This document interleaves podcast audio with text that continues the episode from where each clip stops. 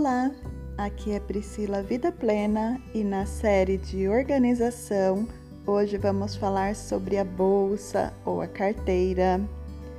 Quem nunca abriu a bolsa e achou um monte de papel de bala, panfleto, cartão? Então esse dia vai ser reservado para a organização da sua bolsa.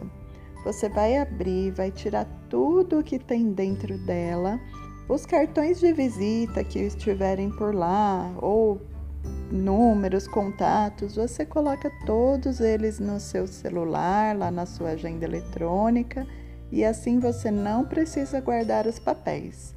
Isso vale também para panfletos, folhetos que a gente recebe. Na verdade, eu tenho recusado ao máximo esses panfletos já para não incentivar a produção desse papel que acaba indo para o meio ambiente, poluindo, entupindo bueiros, enfim.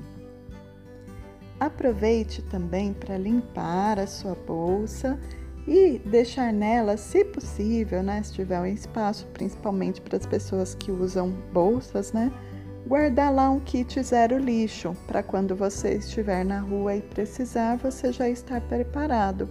Um kitzinho lá com uma sacola retornável, a sua garrafinha de água, uh, talher, se você é alguém que come fora para evitar os talheres descartáveis, um guardanapo, enfim, já falei sobre isso em outros episódios.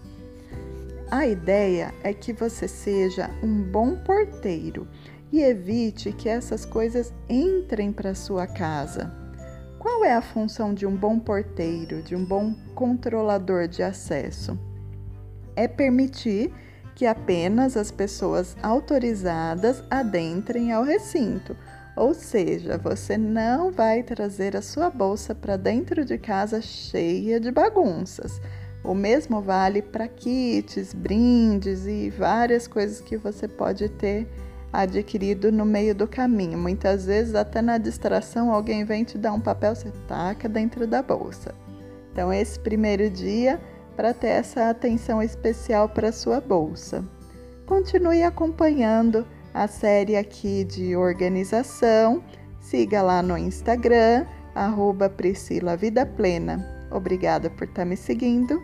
Um beijo e até a próxima!